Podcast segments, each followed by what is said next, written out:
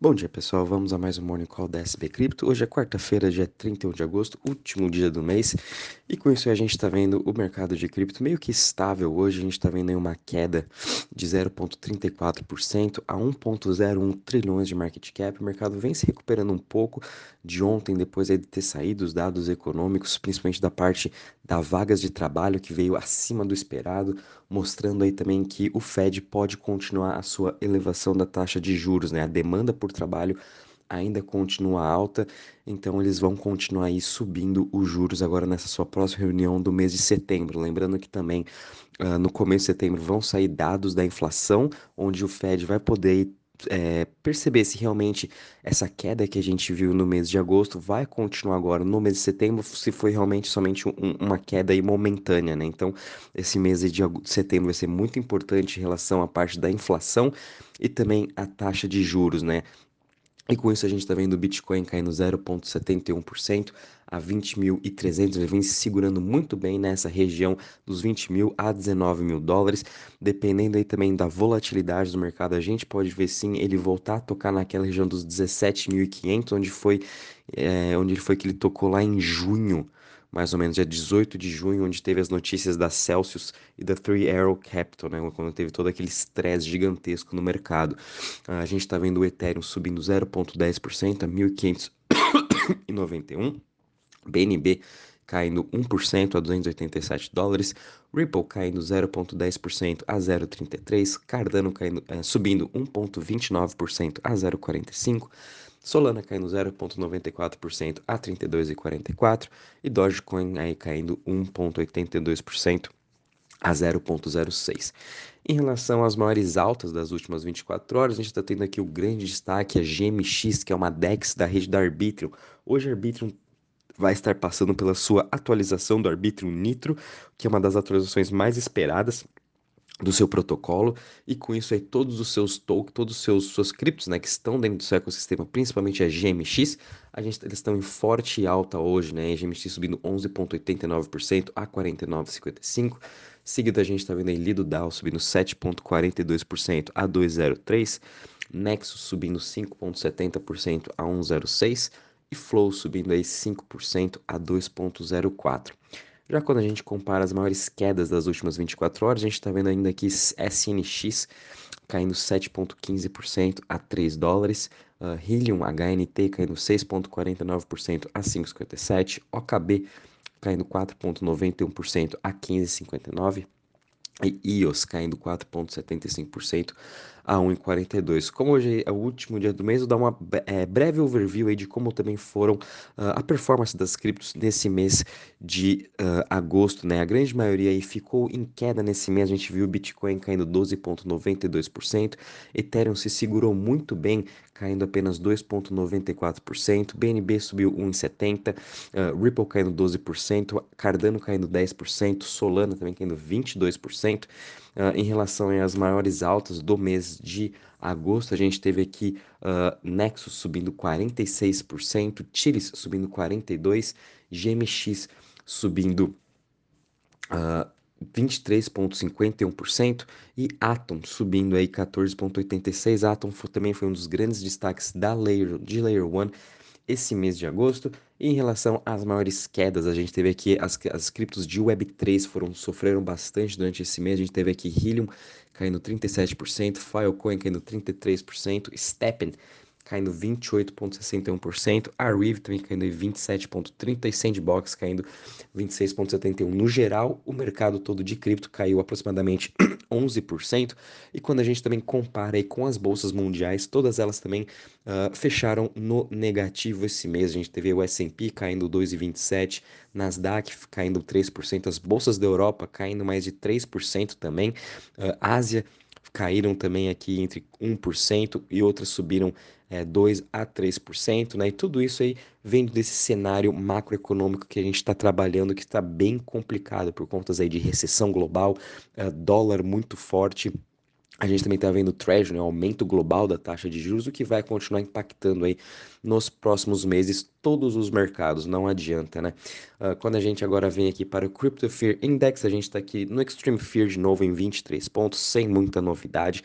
Uh, conforme eu falei ontem, né, que provavelmente nas próximas semanas a gente vai continuar nesse mercado de Fear até realmente aí a gente ter... Uh, saber de vez aí como que está vindo a inflação uh, no final do mês de setembro a parte de juros e quem sabe aí os investidores vão começar a reavaliar os seus portfólios já para o ano que vem, né? Lembrando também uh, todos os investimentos, o, quando as pessoas fazem suas análises, sempre estão olhando para o futuro, né? Daqui seis, um, seis meses, um ano, né? Não importa o que está acontecendo hoje ou amanhã, eles tentam já adivinhar o que, que vai acontecer lá no futuro. Então, é, é, esses motivos aí também de quando sai dados econômicos traz mais volatilidade, porque os investidores estão aí reavaliando os seus valuations, as suas alocações de carteira para os próximos meses. Agora, vindo aqui para a parte de DeFi em Total Value Locked, a gente está é, tendo uma alta hoje de 0,90%, a gente está aqui com 99,96 bilhões de market cap. De novo, né, aqui a parte de Total Value Locked também teve uma queda aí mais ou menos de 10 a 12%, de acordo com o mercado geral de cripto, e muito disso também são essas partes de aversões ao risco que a gente está vendo muito uh, na parte de DeFi, ainda não conseguiu se recuperar muito bem desde aí de toda a, que a, a quebra né, do, dos projetos aí de CFI, Centralized Finance, Uh, prejudicaram muito todo esse nosso mercado. Né? Mas a gente continua vendo aqui o Ethereum como a chain dominante, com aproximadamente aí, 64% do seu market share.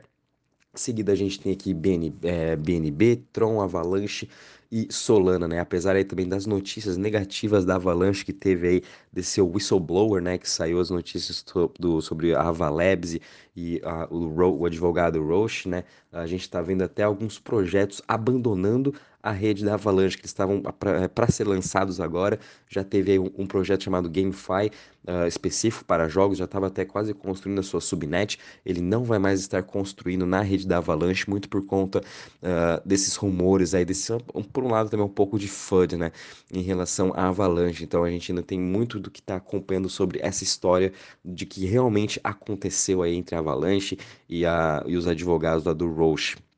Uh, como hoje também é o upgrade do Arbitrum para o Arbitrum Nitro, a gente está vendo aí uma alta de mais ou menos em uns 2%. Nesse mês também a Arbitrum disparou mais de 20% em sua parte de Total Value Locked e também o Optimus, né, subindo em mais de 225%. Uh, ah, realmente a gente está aí num, num verão né, das Layer 2, a guerra entre as Layer 2 estão ficando cada vez mais acirradas, então Arbitrum também fiquem de olho nos seus projetos de DeFi, nas suas decks, que agora eles vão começar a chamar mais atenção e quem sabe em breve também a Arbitrum vai estar fazendo o seu lançamento do seu token. Então também é muito bom a gente começar a utilizar um pouco mais a rede da Arbitrum para eventualmente aí possivelmente também a gente receber airdrops por estar utilizando uh, os seus protocolos. Mas nessa parte de DeFi também a gente está bem um pouco meio que abalada, né?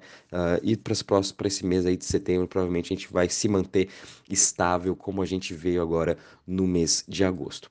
Bom pessoal, em relação às notícias notícias. Uh, ontem a gente teve diversas notícias positivas, principalmente para a parte de, uh, de M&A, a parte de investimento, que eu já vou chegar lá. A gente teve uma notícia positiva aqui para Solana, que é a Fireblocks, uma das maiores aí provedoras de uh, infraestruturas para os clientes institucionais, né, que eles contratam o serviço da Fireblocks por questão de segurança, uh, para fazer todo o seu, seu suporte, né, por trás aí das suas wallets, por exemplo, até mesmo uh, as corretoras utilizam o serviço da Fireblocks e agora eles acabaram de lançar suporte à Solana, né? Todo o ecossistema da Solana, tanto NFTs, games e DeFi.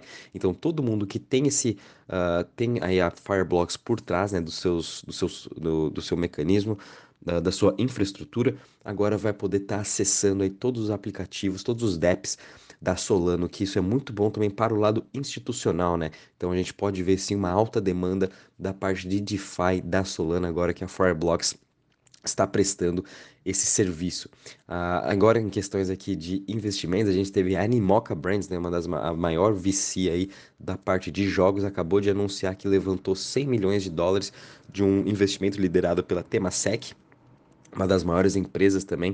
Uh, agora tem uma parte de alocação na Animoca, e com isso aí, esses 100 milhões, com certeza eles vão estar tá investindo mais ainda no setor de Web3 e games, né? Então a Animoca Brands também não está parando, até mesmo de continuar crescendo. Seu valuation aí já provavelmente vai ultrapassar os 7 bilhões de dólares. Uh, a gente também teve uma notícia positiva aqui para BNB Chain. Uh, agora eles vão estar tá introduzindo o seu Liquid Staking. Eles já possuem mais de três protocolos, né, que são o Anchor, Stater e P-Stake, em que os, as pessoas que utilizam a BNB Chain podem estar fazendo seu Liquid Staking, igual a gente utiliza, por exemplo, o Lido, o Lido Finance, uh, Marinade, que é na, na Solana, em que as pessoas podem estar fazendo staking de BNB num desses três provedores, o Anchor, Stater e P-Stake, e depois estar utilizando a sua versão líquida desse token Uh, para estar tá fazendo outras operações de DeFi. Então, uh, ah, BNB Chain também querendo aí aumentar o seu leque de possibilidades de investimentos no seu mercado de DeFi, o que também eu acho bem interessante. BNB tem um foco maior para essa parte de Web3 e de games, né? Então, querendo uh, aumentar um pouco, estimular essa sua questão de DeFi, o que vem praticamente estável, né? Aí desde mais ou menos maio ela não se mexe seu setor de DeFi. A gente também teve aqui na, no ecossistema da Solana o Clockwork, Network Clockwork, né, que é uma, uh, uma, uma empresa aí de, uh, de né, é Decentralized Network. Uh, ela conseguiu aí um investimento de 4 milhões de dólares, né? E eles estão aí aumentando essa parte de infraestrutura na questão de pagamentos, né? Isso é uma, é uma infraestrutura para os validadores, principalmente, que eles podem estar utilizando esse protocolo uh, e fazer essa, essa questão de pagamentos mais fácil no ecossistema da Solana, que eu acho bem interessante. Né? Eles já tem o Solana Pay e agora vai ter essa parte de infraestrutura do Network Clockwork, que vai estar ajudando aí. Uh, em questão também de NFTs, a gente teve aqui uma startup chamada Token Proof, acabou de levantar 5 milhões de dólares, específico aí para a questão de segurança, né? A gente sabe também o quanto as NFTs foram hackeadas esse ano, tantas NFTs que a gente tinha nas nossas wallets, até mesmo os, os marketplaces, né? Tiveram aí uh, seus provedores de terceiros hackeados e assim afetando também os clientes, né? Quando a gente recebe aqueles e-mails de phishing, a gente sabe que essa questão de segurança está sendo uh, em pauta agora esse ano, né? Por conta de todos esses tipos de hackers, então é mais um projeto querendo aumentar essa questão de segurança e evitar aí essa parte de scams e phishings, o que eu acho bem interessante. A gente precisa mesmo de muito mais investimento nessa, nessa questão. E para finalizar aqui, a gente teve também o A16Z liderando uma nova rodada de 50 milhões de dólares de investimento num projeto de NFT uh, chamado Proof Collective, né, que foram aí os mesmos desenvolvedores do Moonbirds, agora estão criando o Moonbirds Mythics, né, que vão ser lançados agora em 2023. Então, de novo, né, esse setor de NFT continua muito forte, a gente vai continuar cada vez mais vendo investimentos nessa parte, tanto de NFT, Web3 em geral e games. Bom, pessoal, em relação às notícias, é isso mesmo, o mês de agosto aí Uh, foi negativo né, em relação à performance, mas a gente pôde ver que toda vez durante o mês de agosto a gente continuou vendo diversos investimentos. Uh, a gente teve ótimas notícias, tanto de upgrades de, de certos protocolos. Enfim, agora para o mês de setembro a gente vai ter que também com muita calma. O mercado não mudou muito em relação ao que a gente já vem falando aí desde julho e junho, né, de que vai ser bem difícil as questões da taxa de juros.